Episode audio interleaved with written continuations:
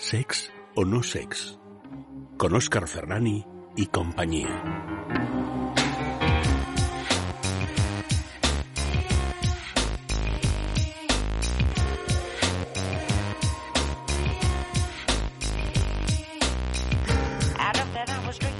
Pues eh, muy buenísimas y sexuales noches nuevas. No tenemos más remedio que compartir unos minutitos de radio sexual con vosotros. Así que si sois tan amables, poneros cómodo y abriros bien de orejillas, porque sex o no sex acaba de comenzar.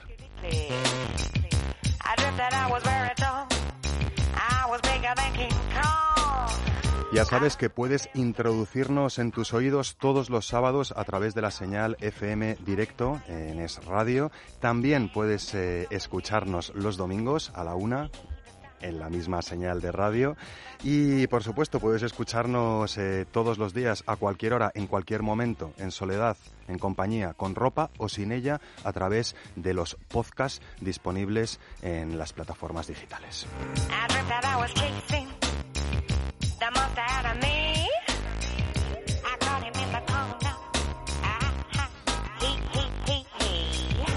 También puedes contactar con nosotros de manera virtual, eso sí, por ahora, a través de nuestro correo electrónico sexonosex.esradio.fm o a través de nuestras redes sociales. Tenemos un Facebook, Sexonosex Radio, que todavía va un poco renqueante, aunque en breve lo pondremos a velocidad de crucero. Tenemos un Twitter también, arroba Sexonosex Radio, y muy prontito tendremos un Instagram.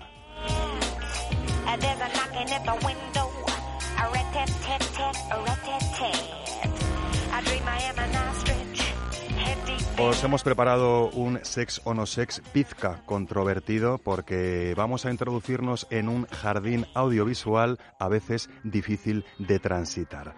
Hablaremos de porno, hablaremos de cine X, hablaremos de ese subgénero o género para algunos cinematográfico que tanto nos ha dado que hablar, tanto nos ha dado que sentir y tanto nos ha dado que sudar.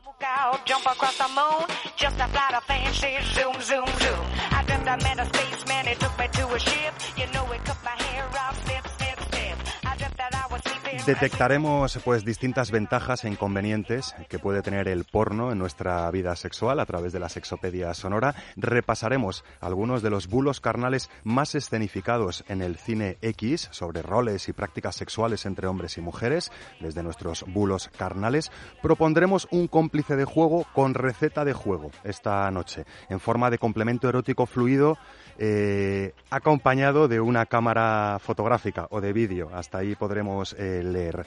También descubriremos cómo funciona nuestro mecanismo de recompensa cerebral y aprenderemos cómo abordar la llamada adicción al porno. Por supuesto, nos humedeceremos con una carta muy privada de los años 30 en nuestros párrafos húmedos de hoy y aprenderemos el origen de la palabra pornografía en nuestro sexabulario, que tal vez nos sirva para alumbrar algunas de las ideas más o menos preconcebidas que tenemos sobre el porno. También nos propondremos variados planes para erotizar momentos de ocio en nuestra agenda pícara y daremos un vistazo eh, o un orejazo ya puestos a lo que está pasando en el mundo de las nuevas tecnologías y los contenidos para adultos interactivos e inmersivos en nuestro cuerpo y enter de hoy.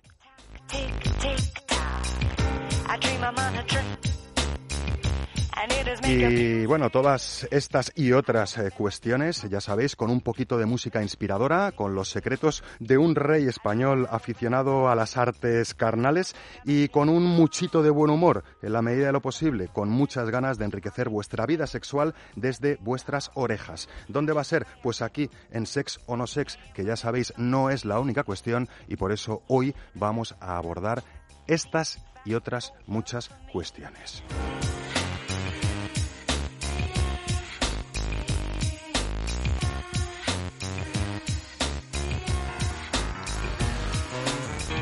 No voy a abordar estas eh, cuestiones en solitario. Ya sabéis que vengo súper bien acompañado de una, dos, tres, cuatro y cinco gargantas colaboradoras con nombre, apellidos y muchas ganas de poner su granito de arena sexual para enriquecer vuestros horizontes sexuales a través del único órgano sexual indiscutible que tenemos en el cuerpo y que no está entre las piernas, ya sabéis, está entre las orejas y se llama cerebro.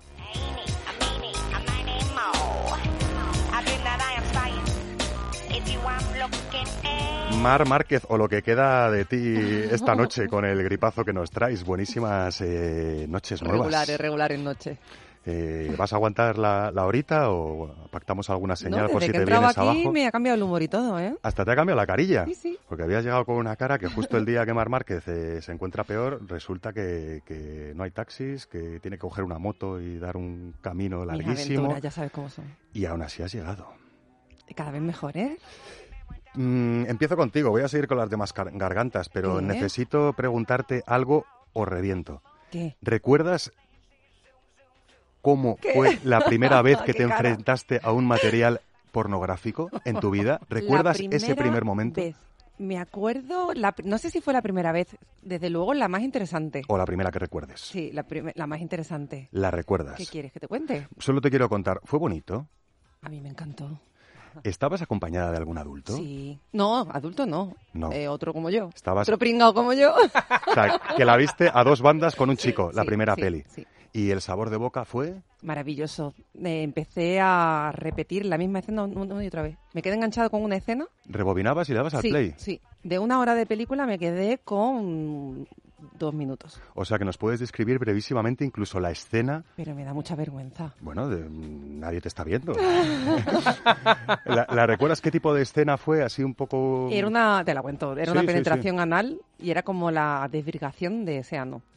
Ay, madre mía. Y me enganché, oye, me enganché ahí con esa edad. ¿Sabías que existía ese tipo de prácticas anales? Sí, ya era mayorcita, ¿eh? Mi primera peli porno fue con 19 años. Ah, Sí. 19 añitos. Sí, sí, sí.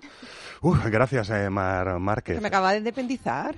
Bueno, bueno, bien independizada. Aquí, aquí hay caras que se estiran como la de Gerard Magri. Buenas noches, Gerard Magri. Hola, buenas noches. Tú te vas a comer la misma pregunta. ¿Recuerdas tu primera experiencia con el porno en tu vida? Sí, la recuerdo, además era, era casi como de, de película italiana, de Fellini o algo así. Era, vivía en un pueblo en, en- en aquel entonces que se llamaba Turralletas, que nadie va a ser capaz de encontrarlo en el mapa, y había una caseta de, de- de un pastor que nosotros conseguimos entrar porque había un muro medio de ruido y descubrimos un arsenal de, de revistas Oh. pornográficas. Y, y bueno, aquello era el pajódromo. Estábamos- íbamos todas las tardes allí a visionar aquel material mil y una veces. Y las páginas eran ya. Bueno, no, me voy a callar. Estaban ga- esto ya gas- es- sí, gastaditas y arrugadas, ¿no? O sea, que Mar Márquez empezó con la audiovisualidad animada y tú empezaste con, con Sí, los retratos inanimados, ¿no? Debía tener pues 12 o 13 o 14, no lo recuerdo bien. Recu-. ¿Recuerdas cómo bonita, divertida y ligera la experiencia? Recuerdo o- que íbamos con una ilusión todas las tardes que, vamos, eh, daba gusto. Y entiendo que erais todos de la... Daba gusto, ¿no? Ahí has hecho el gesto. Eh, entiendo que ibais todos eh, de la misma edad, ¿no? Éramos toda pandilla de la misma edad, sí. Bueno, pues vamos a seguir con la ronda de, de bienvenidas y salutaciones comprometidas, dando paso a nuestra sexóloga de cabecera, Leire Méndez. Eh, Leire, aunque seas una profesional de la sexología, yo tengo que preguntarlo. ¿Recuerdas esa primera vez que tuviste un contacto con material pornográfico en tu vida? Yo creo que mi primera experiencia con el porno no es tan divertida como la de mis compis, pero ¿os acordáis, haci- haciendo zapping yo un día, ¿os acordáis de cuando Canal Plus estaba codificado? Sí. Pues haciendo zapping empezaba, empezaba y decía, ¿y esto? ¿Esto por qué lo, por qué lo tapan? Y entonces empezabas a mirar, a mirar y dices, ¡ay! Y ya cuando ibas entendiendo lo que estaban haciendo decías, ¡ay! Lo mirabas codificado. Pero tampoco me recreaba, ¿eh? Bueno, eh, eso fue la, tu primera experiencia, pero, pero el plus, eh, la primera imagen pornográfica que aconteció a tu conciencia, ¿podrías recordarla? A lo mejor no, ¿eh? Y también, también es La primera, primera no saberlo. la recuerdo. Sí que es verdad que, bueno, pues eh, la- los amigos que tienes más mayores o grupos de gente con los que sales más mayores, pues son los que te acaban enseñando muchas veces el material. O sea que podríamos decir que tu primera experiencia con el porno fue codificada. Sí, qué triste. Así, Bueno, bueno. así estás. Voy. No serías la única, ¿no? No sé Así si recordáis aquellos bulos de ponte un peine y lo ves, ¿no? ¿No recordáis toda la que se lió Si- aquello si, con... tornabas los ojos y girabas la cabeza un poco, de- Se, veías se algo. veía un poco, ¿no? Era todo mentira, claro. No se veía nada. Bueno, eh, tenemos tres gargantas colaboradoras eh, que han compartido su primera experiencia en el porno y tenemos que pasar a Eva Guillamón. Buenísimas noches, Eva. Buenas noches. Tú sí que te vas a acordar de tu primera bueno, no, experiencia es que o yo no? también soy de la escuela del porno del Canal Plus codificado, Ah. pero es que yo me veía las películas enteras. ¿En serio me lo dices? Yo creo que así por eso tengo tanta miopía como tengo hoy por hoy. Y con el volumen... No, no, con el volumen lo bajaba, sobre todo porque mis padres dormían en una habitación próxima. Pero me las veía y además así yo descubrí un montón de prácticas que yo no sabía que tenían lugar, como por ejemplo sexo entre mujeres, sexo anal. Y luego pues me iba a, cuando yo ya me había independizado, porque también lo descubrí mayorcita, me iba mm, a sex shops, que en ese momento no eran como ahora, y entonces me daba tanta vergüenza que fingía estar haciendo un estudio sobre algo. Yo siempre he aparentado más edad de la que tenía. Y entonces, entonces pues me inventaba cualquier historia y, no, pero necesito algo de sexo entre mujeres o algo de prácticas anales, o sea, cosas que no se podían ver fácilmente. Y te deleitabas con las carátulas, ¿no? No, no, me compraba las Ah, películas. te las compraba, claro. las pelis. Eso después de tu primer contacto con Mi el porno codificado. Con el porno codificado duró como un año, ¿eh? Y lo O sea, yo me descodificaste veía rápidamente, Como una película por semana. Cuando yo estu- estudiaba fuera de Albacete y cuando volví a casa a estudiar, o sea, a descansar el fin de semana, el viernes yo salía y volvía a casa para ver la película. Madre mía, como siempre, tan, Sí, tan sí, ordenadita y tan, y tan diligente. Sí, no, porque me- no, bueno, es que tampoco había tantas oportunidades antes de ver eh, así cosas porno. Claro. Y entonces, yo qué sé, yo quería que mm, mis compañeros o mis amigos o mis amantes me enseñaran algo, pero no... No había manera. No estaban a la altura de lo que yo quería que me Y enseñaran. tuviste que autoabastecerte, ¿no? Autoabastecerte. Entiendo que las dos, tanto Leire como, como Eva, eh, vuestra, ese primer contacto con el porno, no había ningún adulto delante, no pudisteis No, no había comentarlo con ellos. adulto Ni fue adulto una ni cosa adulto. En mi caso había una extrema soledad. extrema soledad. Sí, sí. Bueno, pues eh, dos de cuatro por ahora con el Canal Plus codificado. Nos falta el rey de la agenda pícara indiscutible, eh, Chema Rodríguez Calderón, que seguro que recuerda su primera experiencia con el porno. Sí, le recuerdo que con el, con el Porno Light fueron lo- los Playboys que compartíamos en el cole, ¿eh? ya te estoy hablando de los 11 o 12 años. Lo tuyo fue en revista. También. Ramiro de Maez, tú, a ver, por ahí se rodó un poco. Pero mi primera experiencia es con el Canal Plus descodificado, porque Anda. fui el, clase social. el otra primer clase co- social. fui el primer compañero de mi instituto que su padre por el fútbol se, af- se afilió al Canal Plus. Por el y fútbol. eh, por el fútbol, Seguro. sí. Y yo esperaba el sábado por la noche a que mi padre se acostara, bajaba, metía un VHS en el vídeo,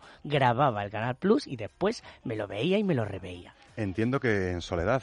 En, no- sí, sí, en soledad, en soledad. Sensaciones. Sensaciones, pues fue la primera vez, por ejemplo, que, que vi este porno fabuloso que me encanta de finales de los 80, mujeres con tacón alto, vestidas neumáticas que miraban una ventana. Con y boas después de así, plumas sí, y- cosa y lámparas de cristal Y después llegaba el chofer y la miraba ¿eh? y le, y le- y le comía el cuello. O sea, no una cosa muy bestia, sino que me, me gustaba mucho el porno este como estilosillo. ¿sabes? Erótico, ¿no? Súper, Mm. súper erótico.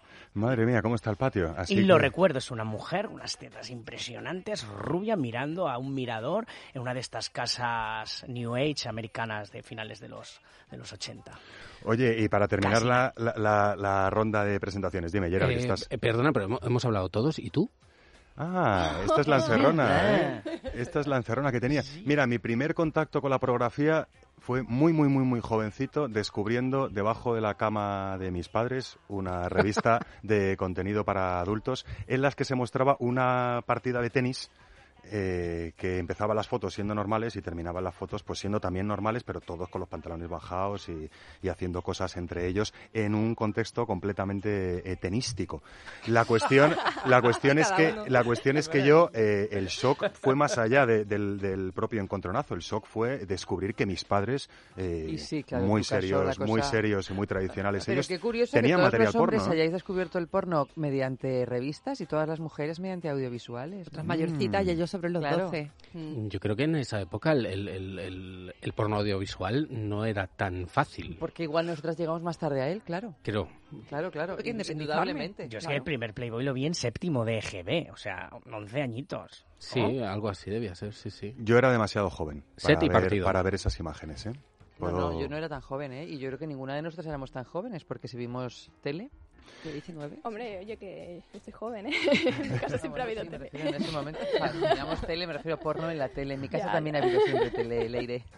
Bueno, oye, antes de dar paso a, los eh, suculentos y jugosos contenidos del sexo no sex eh, de hoy, yo quisiera informaros a vosotros que esto de, reproducir imágenes eh, de seres humanos en situación sexual no es algo nuevo, como podríamos pensar a veces. Desde que el Homo sapiens es sapiens, está empeñado en reproducir imágenes lo más fidedignas a la realidad posible relacionadas con el sexo explícito. Y así lo comprobamos en cuevas que tienen pinturas rupestres con 10.000, con 15.000, con 20.000 años de, antigüedad, en las que salen primerísimos planos de áreas genitales, en las que salen figuras antropomórficas liadas entre ellos, eh, y en lo que podríamos considerar, pues bueno, eh, la, prehistoria del porno, así llamado, ¿no? Desconocemos qué utilidad tendrían esas pinturas, pero sí sabemos que estaban ejecutadas en áreas no escondidas eh, de la cueva, en áreas perfectamente visibles y asequibles, lo que nos da que pensar si esto del porno pues eh, eh, empezó como ha terminado.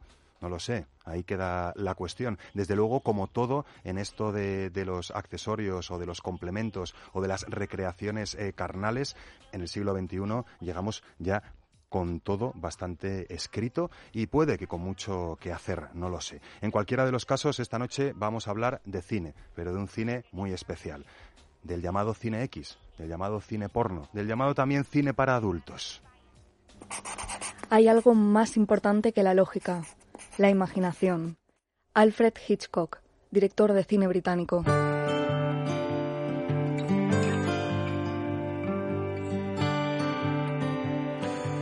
Sabía el maestro Hitchcock y, y puede que lo intuyamos nosotros, ¿no? Porque a veces, desde luego, en todo el cine, la lógica pura y dura puede llegar a brillar por su ausencia siempre y cuando la imaginación acabe eh, creando esa lógica paralela, ¿no? Desde luego pasa en cualquier género cinematográfico, pero en el género pornográfico incluso más, ¿no?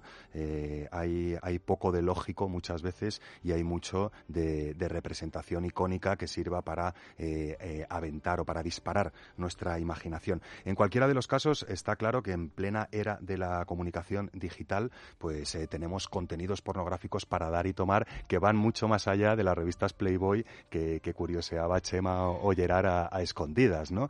Incluso hasta el punto de que ya podemos llegar a interactuar en la experiencia porno, ¿no? Con las distintas tecnologías. Antes de ello, a mí me gustaría, eh, con Leire Méndez, eh, que no solo es nuestra sexóloga de cabecera en Sexo No Sex, sino que también es una de las responsables de la página web sexopedia.com, donde encontramos mucha información sobre divulgación sexual y donde encontramos un completísimo directorio cada vez más creciente eh, de profesionales de la sexología.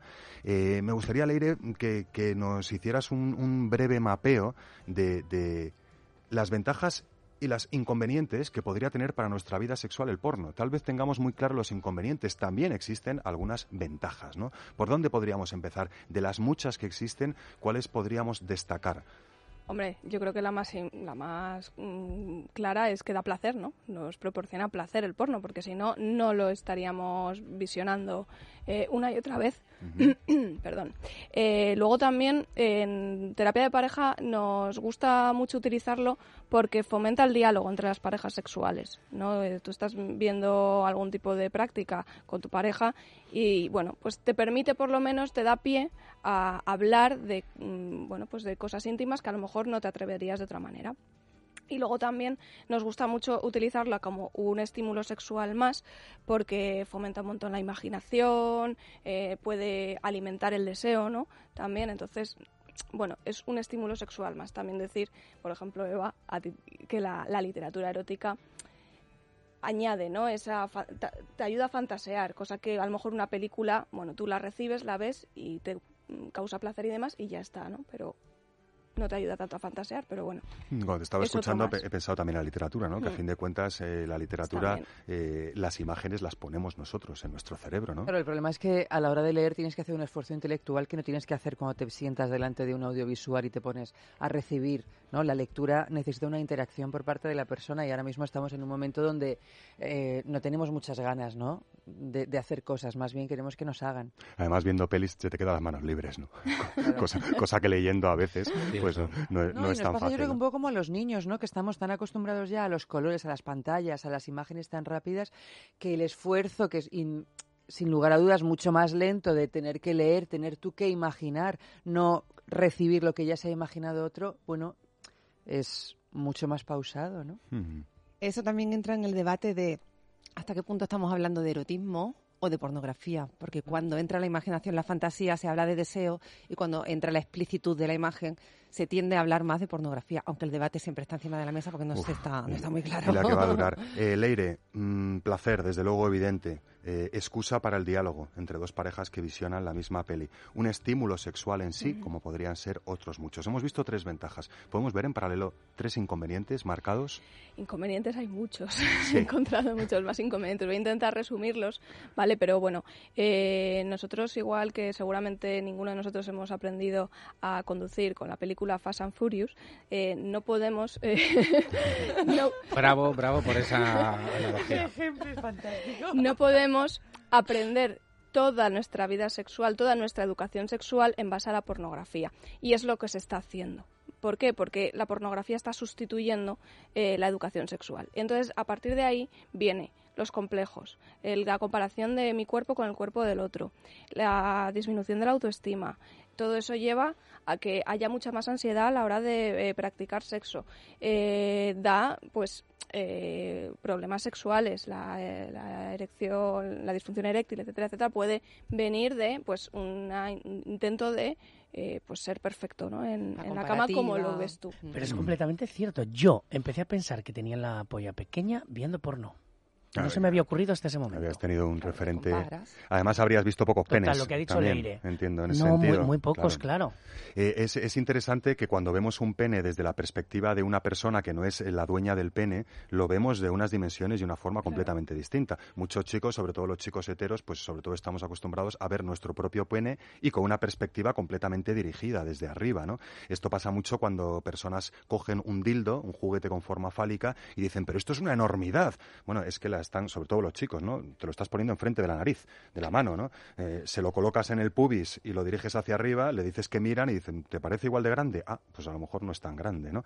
Eh, dicho esto, desde luego, uno de los inconvenientes fundamentales es generar ese, o sea, mm, entender esas imágenes audiovisuales con sexo explícito como un referente y además, peor, utilizarlo como, como un ejemplo eh, formativo, ¿no? ¿Hay otro inconveniente destacado en este sentido? Sí, mira, se ha visto que el 88,2% de, de los vídeos pornográficos contienen agresiones físicas y más de la bueno y la mitad más o menos eh, agresiones también verbales.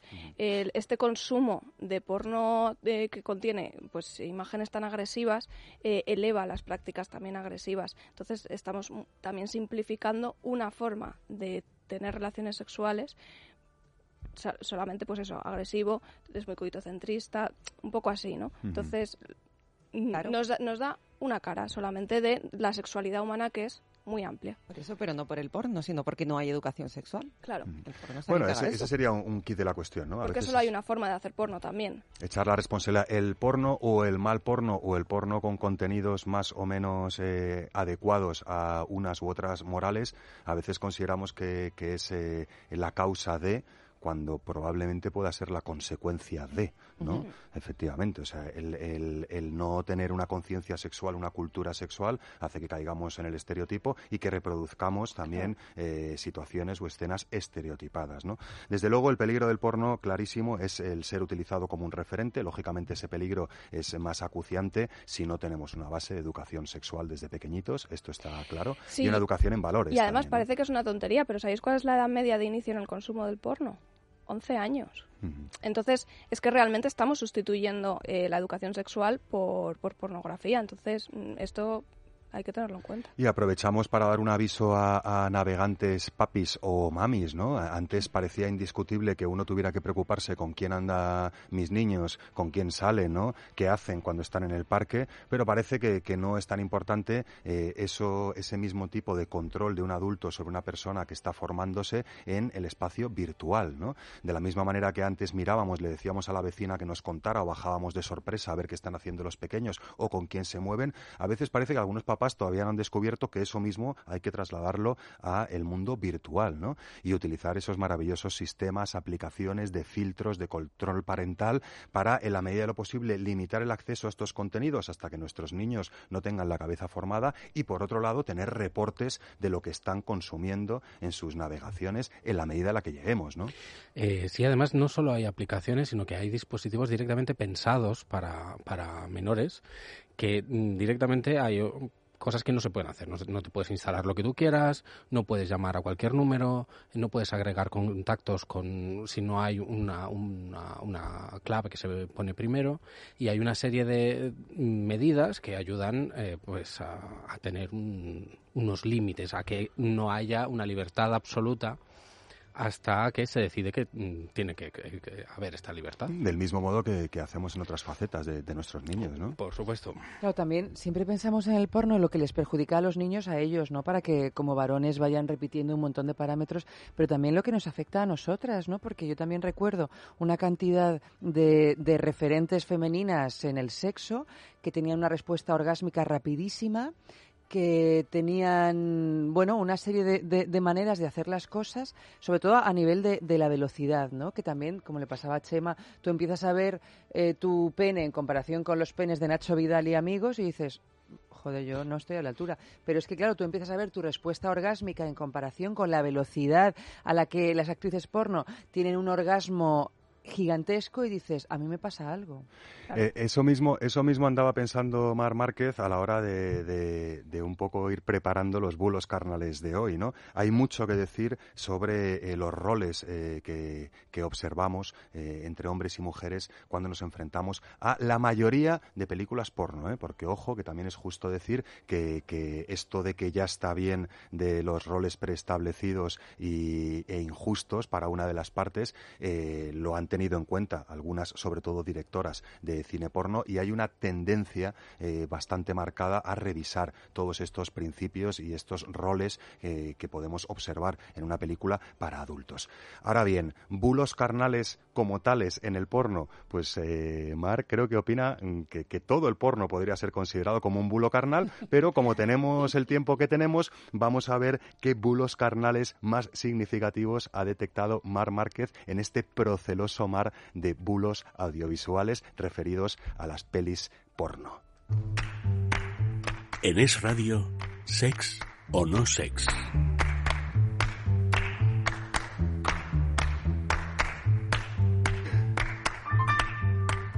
Mar Márquez, vas estando mejor, te vas encontrando mejor. Sí, sí, Hablando de muy animada, tu carilla, la cara? Sí, sí, tu carilla está, Me encanta el tema de hoy. El tema, ¿no? El tema, no el porno en general, sino algunos, algunos, algunos tipos de porno, ¿no? Oye, sobre la mayoría de películas pornográficas que no sobre la pornografía en general, ojo. Películas pornográficas. Películas pornográficas, porque cuando preparábamos un poco el programa me decías tú, a ver, o sea, es que eh, lo pornográfico es... La pornografía es cualquier obra que presenta prácticas eróticas de una forma explícita con una finalidad de citar. Esa es la pornografía, la podemos ver en literatura, en fotografía, en dibujo, antiguamente en era también, por supuesto. Pero bueno, vamos a acotar un poquito la cuestión y vamos a hablar de pelis. Hablando de películas porno y de bulos, lo que te contaba, todo es un bulo, porque si nos podemos analizar, tú has dicho Fast and Furious, yo digo Superman. Venga, los bulos de Superman, eh, los seres humanos con capas rojas no vuelan. Pues ya está todo dicho, ¿no? Las películas porno son todo un bulo porque son ficción. ¿Qué ocurre? Que cuando la medimos por el rasero de la educación sexual, ahí es cuando aparecen los bulos carnales, cuando lo malinterpretamos. interpretamos. Y a destacar, ¿no? Te destaco unos cuantos, porque claro, de sí, todos bueno, como, algo tengo que traerte. podríamos estar un programa entero eh, con esto de los bulos carnales referidos a las pelis X, sí que eh, puede ser que lo que más pueda interesarnos eh, es en lo referido a los roles del hombre y la mujer en determinadas prácticas sexuales. De, He tirado de estómago, ya que me encuentro mal yo de mi estómago. Y una de las cosas que más me causan ira es esta. El sexo oral en hombres es una práctica completa, una práctica erótica completa que llega desde el principio hasta el final, considerando al final el orgasmo, la eyaculación. El sexo oral en la mujer es un paso antes de la penetración. Es un regalito que te hacen. Venga, toma, cariño. Sí. Cómprate algo con esto. es, algo que, lo, que encontramos en la mayoría de películas, es verdad, ¿no? Podemos eh, deleitarnos eh, observando esa práctica sexual de principio a fin cuando es hacia un pene. Cuando es hacia una vulva, parece ser que esa práctica sexual eh, suele ser preparatoria para una práctica coital, por ejemplo, o suele ser preparatoria para otro tipo de menesteres no centrados en el disfrute de principio a final de esa práctica sexual por parte de la dueña de la vulva que está recibiendo. Cuando llega la vida real, lo sufrimos. Ese homenaje, ¿no? Al mismo tiempo, incluso el tratamiento audiovisual de ese tipo de prácticas en paralelo, pues suele ser bastante más dinámico y bastante más enriquecido cuando alguien se come un pene que cuando alguien se come una vulva. Digamos que nosotras podemos aprender a comernos un pene a través de una película erótica, pero eh, un chico, una chica, utilizar la lengua para lamer una vulva, difícil lo tendría. Bulo carnal de, destacado. El porno lésbico, ¿eh? El porno lésbico, claro, por supuesto, le presta tremenda atención a, al sexo oral. Pero el porno lésbico de verdad. Sí, sí. Pero hay, hay, dos, no dos mujeres que... hay, dos chicas, dos chicas, pero aquí estamos hablando del periodo cuando hay un chico y hay una chica, ¿no? en, ese sentido, la diferencia que hay de No, cuando hay dos chicas y va dirigido a chicas. Porque si va dirigido a hombres tampoco lo hacen bien.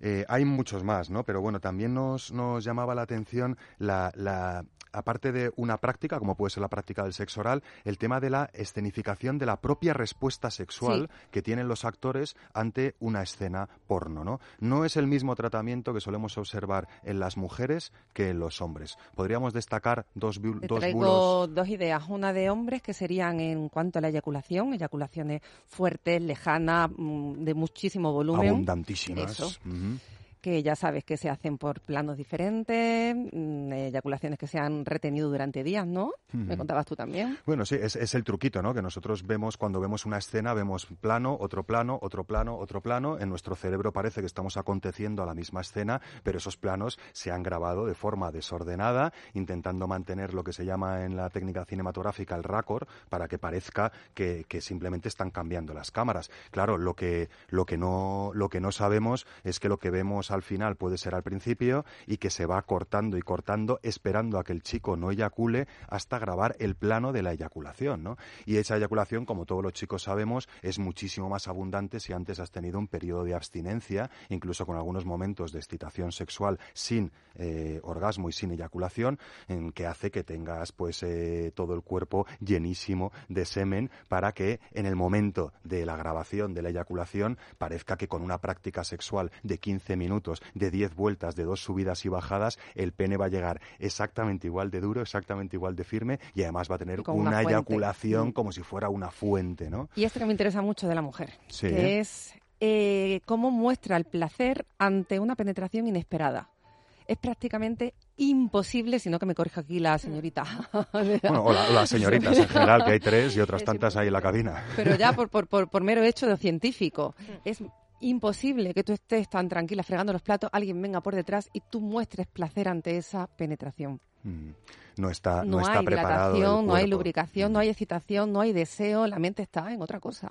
Y el truquito que hay detrás a nivel puesta en escena es que ellas, por supuesto, se han preparado previamente. las penetraciones, las penetraciones que vemos de forma anal, en la que un pene entra en un esfínter anal casi casi sin avisar, sale perfectamente limpito y además provoca un orgasmo enorme, pues no es porque sea así de verdad, es porque antes se ha lubricado con un lubricante especial toda el área del recto, se ha hecho una limpieza especial. Eso en cuanto a la penetración, pero en cuanto lo que la mujer hace con su cara, que es decir, ¡Oh! cambia la cara, sonríe, eso es lo que no debemos aprender de la película. Un bulazo, un bulazo y lo repetimos porque pensamos que tiene que ocurrir, a nosotras no nos ocurre. Ahí es donde tenemos que decir, no, no, cariño, espera, por el amor de Dios. Mm. tiene, tiene que haber una excitación sexual, ¿no? Nuestro cuerpo tiene que estar en la fase de respuesta sexual de excitación, ¿no? En fin, estos son dos, pero vamos, mm, tú tenías ganas de venir con un cuaderno, ¿no? Hablando de bulos. Y decirlo en batería.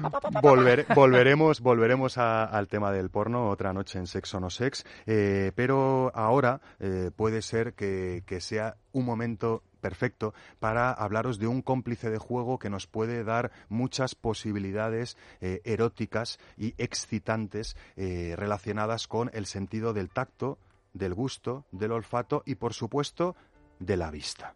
Thank you.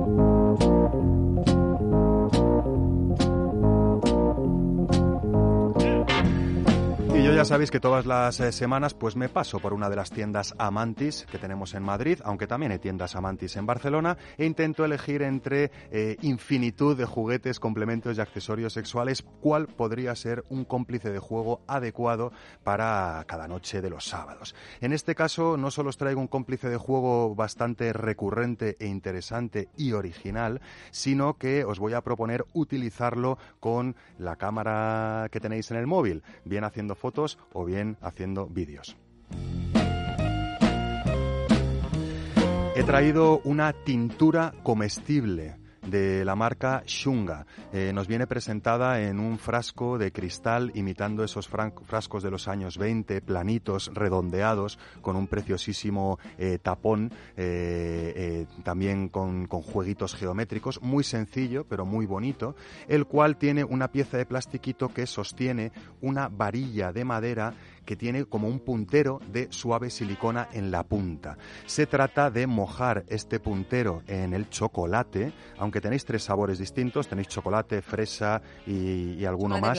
Y chocolate blanco, gracias Mar. Eh, de lo que se trata es de dibujar en la piel de nuestra pareja sexual, generando un cosquilleo que va a potenciar eh, eh, la focalización sensorial de nuestro cerebro sobre el área que estamos cosquilleando. Si además la persona que eh, se presta como lienzo carnal para recibir esos trazos cosquilleantes no ve venir por dónde viene el pincel, por dónde viene el trazo, esa sensación de que algo se acerca va a ser un cosquilleo, pero no sé por dónde me viene, puede resultar también muy estimulante. A esto añadimos que este chocolate huele, que este chocolate sabe muy rico. Entonces podremos también utilizar una segunda jugada, una vez nos hayamos pintado o dejado pintar, eh, en la cual la lengua de la persona que nos ha pintado va a ir mm, haciendo desaparecer esos trazos de riquísimo chocolate, generando una especie de rastro húmedo eh, creado por nuestra lengua que una vez eh, hayamos churropeteado se convertirá en un golpe de fresquito por, por el tema del contraste de temperatura entre la humedad de nuestra saliva y el entorno exterior. Esto podría ser muy interesante como cómplice de juego per se y como canto de nuevo a prácticas que vayan más allá del pero si además, una vez estamos perfectamente pintados o pintadas, nos dejamos fotografiar por la persona que nos ha pintado con la norma de que no se puede tocar, podremos tener también una segunda parte de práctica sexual jugada, eh, disfrutando en compañía de esas fotografías que, ojo, dependiendo de la confianza que tengamos, tendrán que ser borradas automáticamente eh, o, vigiladas, ¿no? Para que no caigan en ojos extraños. Sí que es verdad que una cámara de fotos, eh, un móvil con sistema de vídeo puede ser un cómplice de juego bastante interesante. En este caso, con esta tintura de sabor cosquilleante, sobreestimulante e interactiva, pues la jugada puede ser todavía mucho más redonda. Así que os invito, por supuesto, a visitar cualquiera de las tiendas Amantis o bien su completísima página web en www.amantis.com para observar cómo es este cómplice de juego y otros muchísimos más que están esperando a ser descubiertos por vuestras conciencias sexuales. Y en esto del cómplice de juego podríamos hablar eh, de que el cine también puede servir como cómplice de juego. El cine X también. El cine no X con escenas eróticas o con escenas de contactos emocionales que puedan inspirarnos también. A fin de cuentas, hoy estamos hablando de cine, de un género o subgénero, dicen algunos, muy particular, pero de cine.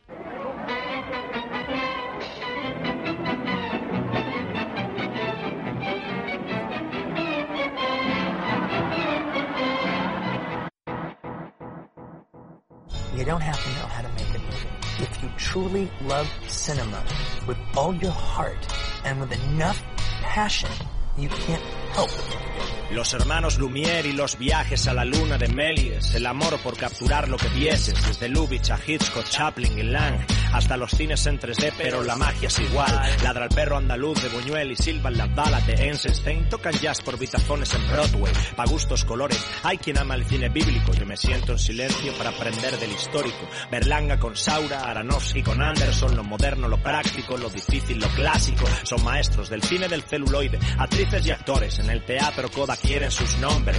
Hepburn y Grant se besan, todo es de cine. Cuando Bogart dice la de nuevo y alucine. Ethan y Joel Cohen admiran a Clooney, Steven Spielberg a Wells y Tarantino a Bruce Willis. Yo adoro a Cuarón y su grisa del toro y su fauno. La mirada de Benicio y el papel en el padrino de Verando. Kurosawa en Oriente, mientras por en su occidente. La mente de Tim Burton y ese cine inteligente. Me gusta estar aquí sentado viendo esa película que me han recomendado. Quiero ser un héroe, un perdedor, un villano. Vivir con el mejor guion y el cine de la mano. Me gusta estar aquí sentado, en este cine siento que viajo hasta otro lado, donde la magia de ese Super 8 fluye y todas nuestras almas y emociones se influyen. Bailar bajo la lluvia de alegría, lo que el viento se llevó y a Escarlata O'Hara nunca le traería. Qué bello es vivir, decía Capra, amanecer naranja en Vietnam en la cabeza de Coppola. Te puedo hablar de encuentros más allá de la tercera o de terror con resplandor y en el final de la escalera, Al Pacino y De Niro, Paul Newman y Cruz en el color del dinero y el gigante James Dean, si hay una guerra en las galaxias, llama Lucas. Si vuelven los indios, dile a Wayne que se cubra. Aburridas Benur, exageradas 300. Prefiero las pandillas de los Warriors y sus guetos. Ver documentales de tele series de manga. De los bosques de Japón en Mononoke hasta Polanski por Sanders. Thurman y Monroe, Barden y Banderas, Scarlett con P y Cage en Living Las Vegas. ¿Es la guerra de Irak o ese conflicto africano? Hablo de Denzel y Freeman, hablo de Spike y de Malcolm. Este es el séptimo vicio, es el cine en la radio. Pasión por la esencia, cine nuevo y de antaño. Me gusta estar aquí sentado viendo esa película que me han recomendado. Quiero ser un héroe, un perdedor, un villano. Vivir con el mejor guion y el cine de la mano.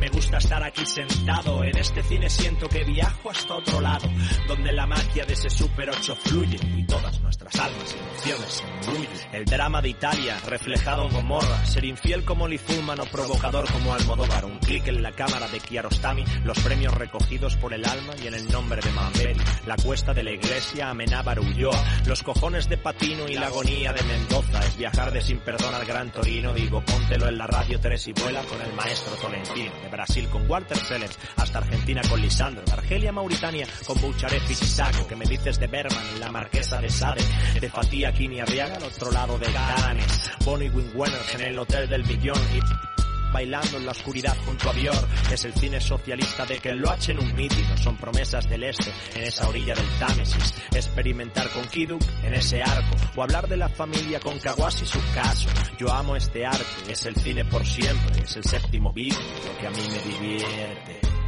Me gusta estar aquí sentado viendo esa película que me han recomendado. Quiero ser un héroe, un perdedor, un villano. Vivir con el mejor guion y el cine de la mano.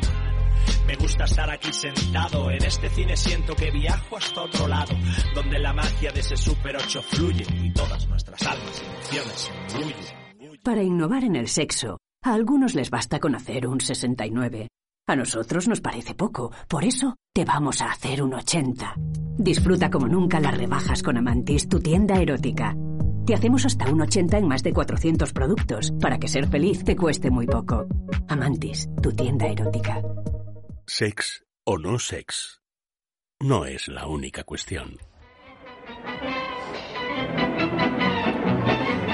Bueno, escuchábamos eh, un tema de MC Artes, eh, un rapero de Torrejón, eh, titulado No es la Nouvelle Back. pertenecía al álbum LP a, así se llamaba el álbum, A, del año 2012, y me parecía muy interesante traerlo a esta noche de Sexo No Sex para recordar ese valor incuestionable que tiene el cine a la hora de despertar nuestra imaginación y a la hora de inspirar eh, nuevas formas de sentir, nuevas formas de ver. Por supuesto, en el área del cuerpo a cuerpo desnudo y en otras muchas, ¿no? Como nos recordaba este MC de Torrejón de Ardoz.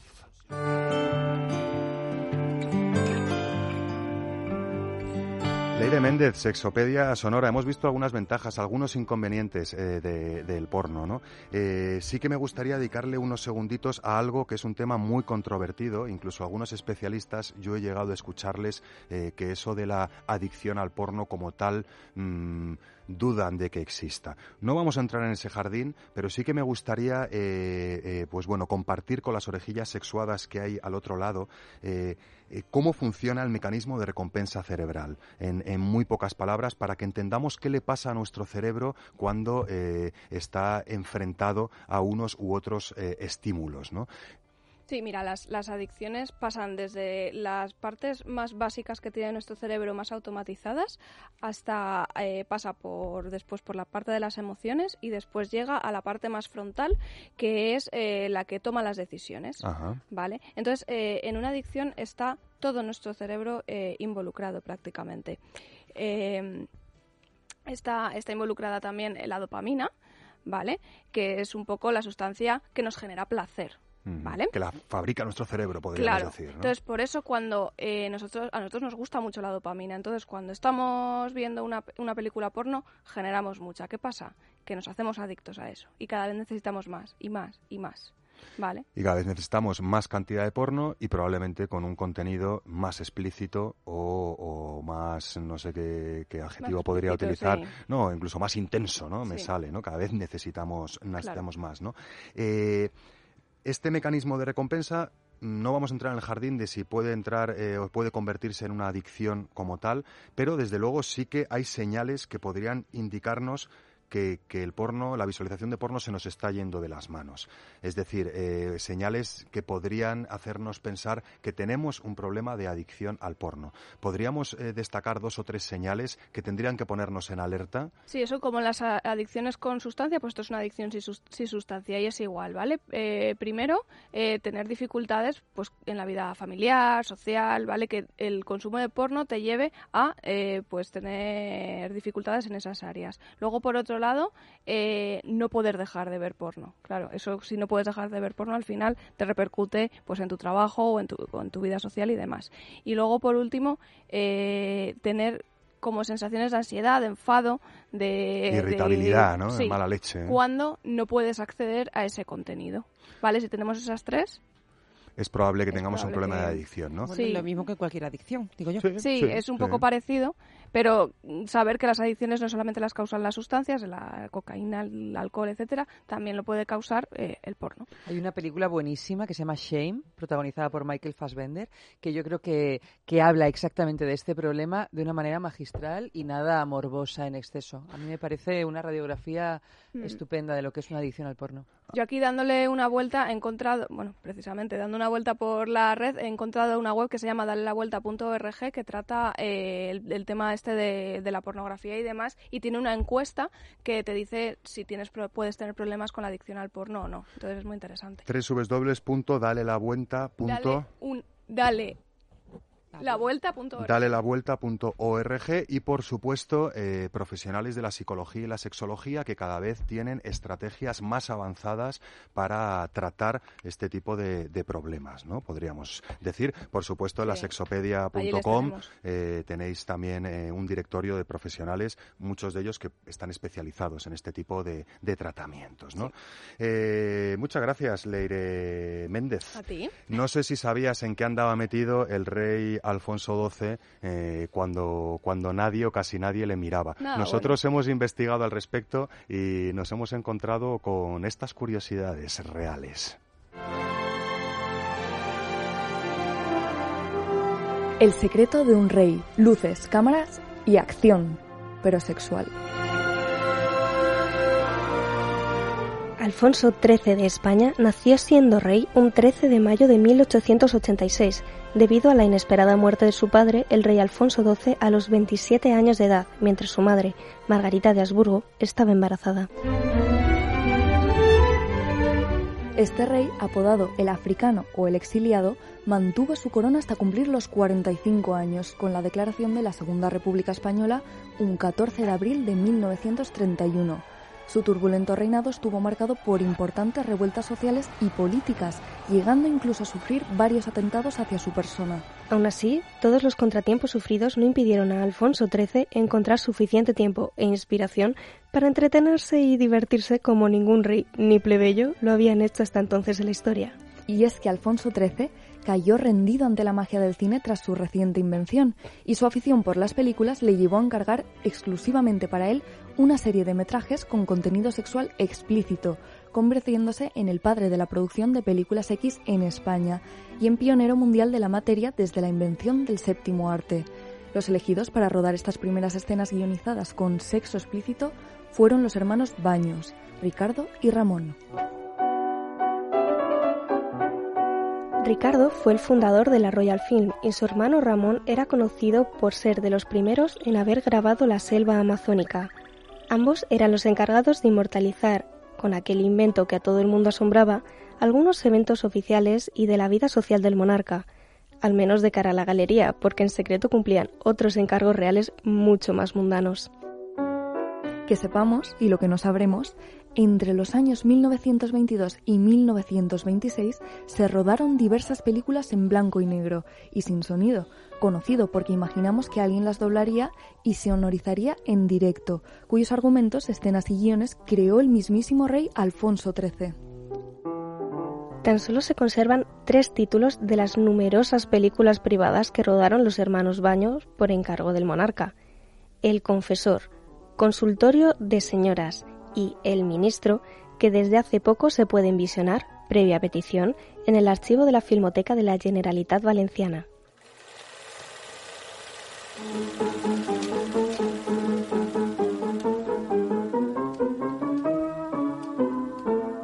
El confesor tiene una duración de unos 40 minutos y cuenta la historia de un cura confesor que se beneficia de su poder sobre las feligresas.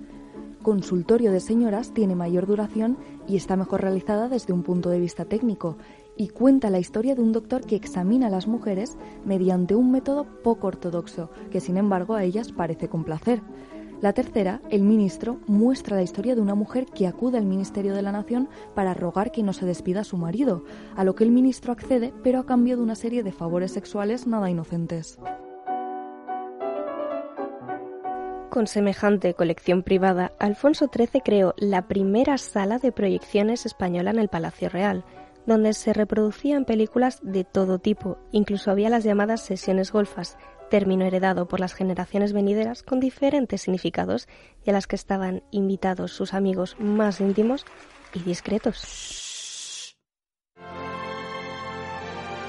Desconocemos cuántos rollos de películas se fueron perdiendo a lo largo de los años, pero aunque el viento casi se ha llevado por completo el concepto de sala X, todavía no ha logrado llevarse el de las salas de proyección como la que Alfonso XIII creó en el Palacio Real, ni mucho menos la figura de productor y guionista cinematográfico, ocupación jamás conocida en un rey de ninguna parte del mundo, excepto de España. Bueno, yo me he comido un palito de, del rey. Yo os he hablado de Alfonso XII. ¿Cómo no te vas a comer un palito? Ha sido, Alfonso, ha sido Alfonso XIII. Eh, curiosidad donde las haya e histórica en este sentido. Mm, ¿Cómo curiosidades eh, nos puede traer Chema Rodríguez Calderón con esa obsesión que tiene él de que no os quedéis en casa haciendo lo de siempre los días que podáis salir con vuestra... Iba a decir vuestro amorcito, pero no lo voy a decir, porque aquí los compañeros se me tiran con vuestra eh, en esa idea de divertirse, eh, pues ampliando los horizontes sexuales, podríamos decir. Tenemos plan en Barcelona, Chema, tenemos plan en Tenerife y tenemos planes en el Tintero. ¿No? Sí, Estoy bien informado. Sí, sí, estás muy bien informado. ¿Qué podemos hacer en Barcelona? He encontrado dos cosas interesantísimas de iniciación al sexo tántrico, ¿vale? La primera es en, en el espacio Desarrollate de Elma Roura, en Barcelona, calle Puyades, 158 bis. Échale una mano, Gerard. Puyadas. Puyadas, no hay. Elmarroura.com, ¿vale? Es un poquito difícil, si quieres te lo deletreo. Sí, por favor. Sería E de Éntrame, L de Lámeme, M de Muérdeme, A de Aprieta R de relléname, O de obsérvame, U de úntame, R de reviéntame y A de ábreme. Punto com. Comes, Eh. cúbreme, ordeñame, méteme. A ver, poniendo orden, el maroura.com, ¿no? Exactamente. Donde podremos eh, tomar un primer contacto con este maravilloso mundo de- del tantra y de prácticas sexuales asociadas al tantrismo, Muy recomendable. Es un taller permanente, un miércoles cada mes. El próximo es el 13 de febrero, ¿vale? A las 10 de la noche, 22 horas. Y después también de iniciación al Tantra tenemos Tenerife con Carmen Nieves, Ujú. www.tantraamorisexo.es. Esa no tienes que dele- deletrearla. No hace falta deletrearla, 23 y 24 de febrero y en su Facebook están todas las sesiones y hay un teléfono para informarte, ¿vale? 676-08-2207. Bueno, vamos de tantra en tantra, Barcelona, Tenerife y ¿tenemos algún plan en el tintero? Sí, pequeño recordatorio del taller de, que nos viene de Sexopedia en Almería, porque quedan solo dos días, ¿vale? El 4 de febrero termina la matriculación. Centro de Fisioterapia Volvoreta Psique Polígono Industrial Macael. ¿Vale? Lo imparte Rosa María Martínez González y es de crecimiento erótico en pareja. Bueno, como hemos ido tan rápido, lo pondremos en nuestras redes sociales, la agenda pícara de esta semana, para que podáis revisar. Y también eh, no tenemos más remedio que dar un salto a eso que podría ser eh, el predecesor del porno cuando aún no existía el cine, ¿no? A través de las narraciones escritas, en este caso de la boca de Eva Guillamón en sus párrafos húmedos. En Es Radio, Sex o no sex. 31 de diciembre de 1929. No sin tristeza veré terminar esta noche, este año tan bello. ¿Acaso no me has colmado? En efecto, he vivido todos sus días con el corazón de fiesta y aplacados los sentidos por tu ternura y tus caricias.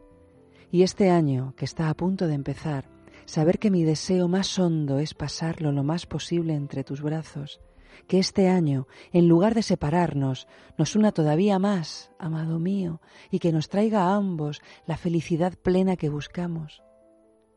Espero que tu deseo se cumpla por fin, amor mío querido, y que una noche de locura veamos espectáculos espléndidos, mujeres lamiéndose el culo, hombres chupándose la polla, parejas uniéndose en abrazos lúbricos y por fin que encuentres al macho vigoroso que te haga gozar hasta el delirio.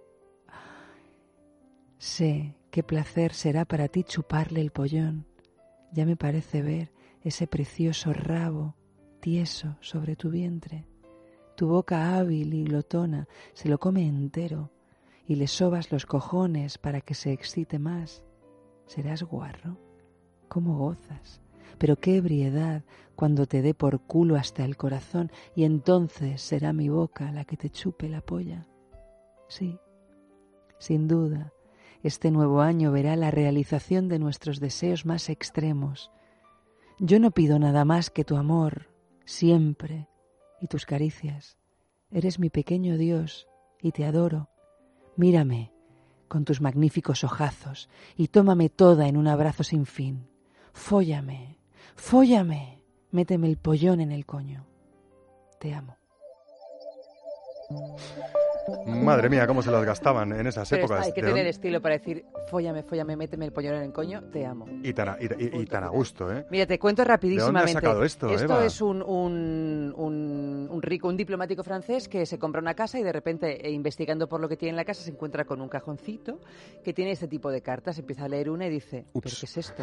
Y entonces, bueno, se lee todas y va con, con toda la cajita a una editorial y dice, creo que esto tiene que ser publicado porque son cartas de reales del París de los años 20, donde se cuenta un poco cuál era la efervescencia sexual del momento y sobre todo cuáles eran los problemas, que eran muchos, que tenía una mujer que tenía ganas de disfrutar de su sexualidad y no podía porque ya, claro, al cuarto polvo, así como ella narra, pues te tachaban de furcia, etc tuvo muchísimos problemas para que le publicaran esto, porque nadie quería publicarlo. Finalmente una editorial dijo, venga, yo apuesto por esto, a consecuencia de que nos puedan cerrar la editorial. Y bueno, ya bueno, pues se hizo muy famoso. En España está publicado por Seix Barral y se llama La pasión de Mademoiselle S, que es anónimo porque las cartas se sabe que son de Simón a Charles que era su amante, pero claro, no sabemos cómo se llamaba esta Simón, así que es La pasión de Mademoiselle S, anónimo, publicado por Seix Barral, y de verdad es un París de los años 20 que, que envidia. No hacía falta los SMS, ni, ni, las fotos raras, ni tal. Se escribía una cosita, se mandaba y, y Dios sabe lo que pasaría. una heterosexualidad absoluta la de estos dos. Y él encantado de que, como decía el párrafo húmedo, esos hombres con sus miembros viriles bien erectos le partieran por la mitad hasta el corazón. bueno, La pasión de Mademoiselle S, y ya sabéis que lo encontráis eh, editado por Seis Barral eh, en el año 2016, ¿no? Es la, la edición que podréis encontrar por ahí. Bueno, nos estamos yendo, pero antes me gustaría concluir el sexo no sex de hoy eh, con un recordatorio etimológico en nuestro sexabulario humano sobre la palabra pornografía. Así, traca traca, ¿de dónde sale la palabra? A ver si nos mueve un poco la conciencia. Pornografía. Porno de pornei, prostituta. Grafía de grafos, escribir, dibujar. Pornei prostituta es el femenino de pornos que es rufián, no dejamos a los hombres fuera. Lo que yo traduciría a nivel personal como el arte de las artistas del placer. Imagínense de dónde vienen las palabras, las palabras hacen nuestro pensamiento. Es probable que las primeras tomas, esas que grababa eh, Alfonso XIII y sus amiguetes pioneros del cine, pues vinieran escenificadas por eh, mujeres dedicadas a la prostitución. Esto no quiere decir que debamos confundir a una mujer eh, o a un hombre que se dedica a la prostitución con una mujer o a un hombre que se dedica a la interpretación de cine X. No necesariamente se trata de la misma profesión.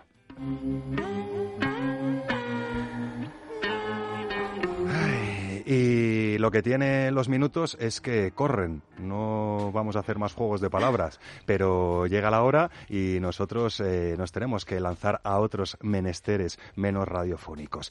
Eh, no tengo más remedio que agradecer vuestra presencia, Mar Márquez, en esta noche de Sexo No Sex. Muchas gracias. Buenas noches. Buenas noches, Gerard Madrid. Un placer. Eh, he dicho Madrid, que lo sepas. Qué fuerte. Qué fuerte. Buenas noches, Gerard Madrid. buenas noches, Leire Méndez. La Sonora. Buenísimas noches, eh, nuestra garganta más húmeda, Eva Guillamón. Y buenísimas noches, eh, Chema. Buenas noches, Oscar. Haz el favor de devolverme el tarrito de chocolate. ¿Te lo has metido en el bolsillo? El tarrito está en mi mochila hace una hora ya casi. En fin, lo tienes en Amantis a buen precio. Gracias a las tiendas Amantis y sobre todo gracias a Kelu Robles a los mandos técnicos, Laura Jack en la producción y locuciones y Mary San Juan en la redacción. Mañana es más, mañana más y puede que mejor. Hasta entonces no se olviden de jugar, que uno aprende muchísimo y además se divierte una Buenas noches y buen sexo.